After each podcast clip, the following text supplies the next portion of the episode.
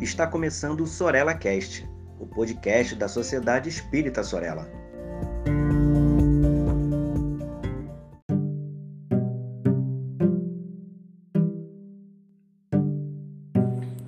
Olá, pessoas espíritas e não espíritas que estão me ouvindo agora. Essa é mais uma série do Sorella Cast, Espiritismo e Sociedade. Meu nome é Renata e eu vou estar conversando com vocês hoje sobre esse tema que eu escolhi, né? Que eu botei o nome de Um Teto sob Céu de Estrelas. Mas antes de, de começar o episódio propriamente, eu vou me apresentar. Quem é Renata na fila do pão espiritual? Renata é uma pessoa perturbada, é, cheia de questionamentos, cheia de contradição. Uma pessoa que pode ser igual a você. Então, todas as críticas que serão feitas aqui e nos demais episódios, né, se a equipe do Sorella não me cortar, são também dirigidas a mim. É, Para iniciar, eu vou fazer uma pergunta e eu quero que vocês que estão me ouvindo respondam bem rápido, assim, no que vier na sua cabeça. Então, não pode apelar para o Google. Então, vamos lá, com muita sinceridade, por favor, me respondam. Quantas casas espíritas vocês conhecem que abriram suas portas para abrigar pessoas em situação de rua agora, né, durante a pandemia? Isso, claro, para as casas espíritas que, que não tiveram atividades, que eu espero que tenha sido a imensa maioria, né? Que cumpriram os protocolos e que fecharam, pelo menos durante um, um grande tempo, né?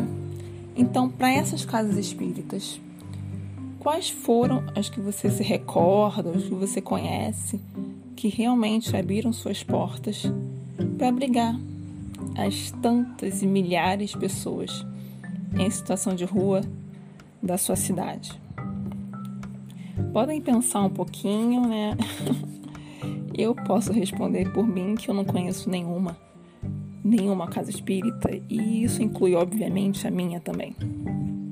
Não conheço nenhuma casa espírita, e eu tô falando só de casa espírita porque eu tenho que falar do que eu conheço. Eu não vou ficar falando das outras religiões, porque, né, a crítica primeiro tem que ser no nosso umbigo. Então, não conheço nenhuma casa espírita. E complementando, também não lembro de ter lido nenhuma recomendação de federação ou de é, conselho espírita, grupos né, de, de sociedades espíritas com essa recomendação voltada para as casas espíritas. Não li nenhuma recomendação sobre, por favor, casas espíritas já que vocês ficarão fechados e pagando aluguel, utilizem seu espaço para abrigar os irmãos e irmãs em situação de rua. Não li nada nesse sentido. Por favor, se você leu, se você viu, manda pro, pro Sorella. Manda pro Instagram da Sorella, por favor, ou comenta, tem nosso YouTube, que eu quero muito conhecer essas notícias tão que com certeza vão abrilhantar nosso coração, vão dar um quentinho né, de esperança maior, um fôlego maior ainda. Bem, acho que a maioria não abriu, né? Não abriram suas portas. Então, o que a gente pode tirar daí? A bandeira do Espiritismo é fora da caridade não há salvação. Muitas casas espíritas e muitos espíritas reservam um tempo da sua semana, do mês, para o que né, a gente chama de trabalho social. E nesse trabalho social, a gente muito fala de, de que o outro é nosso irmão, né? De que o mais necessitado, necessitado entre aspas, é uma pessoa, né, que igual a gente, que precisa de ajuda, que a gente tem que levar amor, né? Então tá. Se a gente está nesse esforço de compreender que o outro é nosso irmão, Quando o nosso irmão, a nossa irmã passa por alguma dificuldade grande, a gente ajuda. A gente está disposto a ajudar. Mas será que essa ajuda tem tanto limite assim? Ela é tão pequena que numa hora de grande dificuldade com a pandemia, a gente não pode alargar essa, esse auxílio? A gente não pode alargar além de um dia, de algumas horas de que a gente vai talvez na rua ou talvez no hospital ajudar? Qual é o limite da caridade do espírita? Caridade muito entre aspas, né? Porque eu entendo caridade realmente como um olhar do outro como se fosse seu semelhante, seu irmão, um amor que eu realmente não tenho condição de sentir nessa encarnação. Então, caridade para mim é algo que está muito distante. Mas essa ajuda, né, que ainda que hoje nós somos capazes de fazer, ela tem um limite. Me parece que ela tem um limite muito grande. Ela é muito localizada no dia do trabalho social, muito localizada naquelas poucas horas que nós nos debruçamos para o trabalho. Claro que fazemos muito bem feito, que damos nosso amor, nossas lágrimas às vezes, mas depois parece que isso fica suspenso suspenso para o próximo trabalho. Então eu acho que está na hora, né? O mundo pede uma radicalização dos espíritas. Radicalização, Renata, que palavra forte. Radicalização no sentido de pegar pela raiz pegar pela raiz esse sentido de irmandade, de fraternidade, de caridade.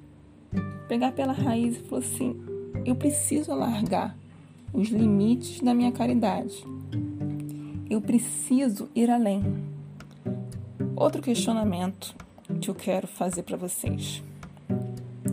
Segunda pergunta: Quantas casas espíritas ou quantos espíritas vocês viram se mobilizando para fazer o cadastro do auxílio emergencial das pessoas em situação de rua. Porque, como vocês sabem, ou como muitos sabem, o cadastro do auxílio emergencial ele foi virtual, apenas virtual, e pelo celular. E as pessoas em situação de rua, elas não têm acesso à internet, não é mesmo? Não têm acesso ao celular.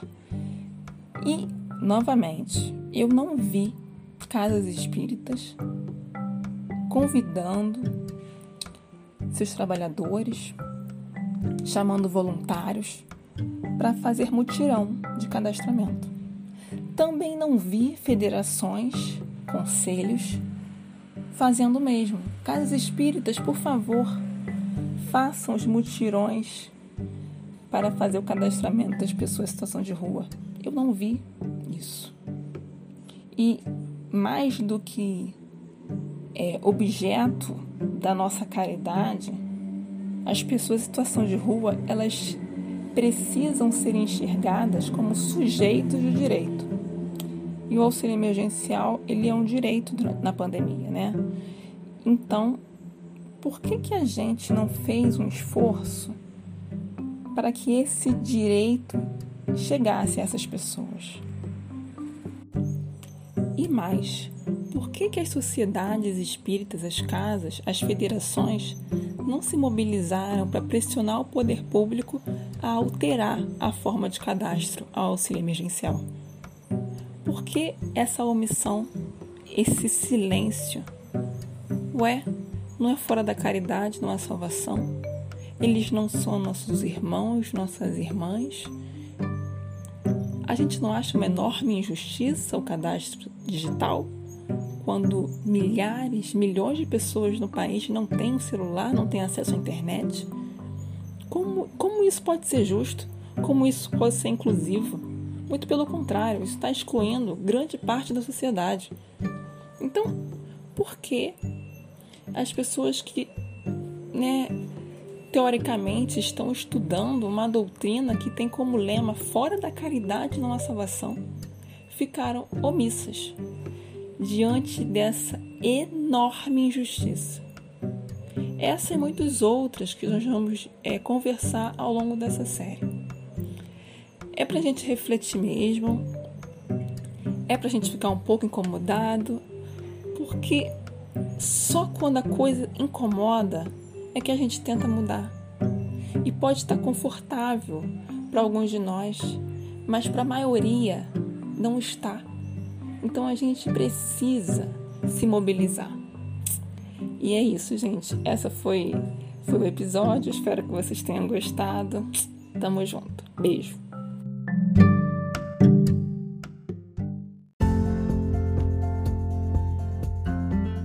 Siga a Sociedade Espírita Sorella nas redes sociais, Facebook e Instagram.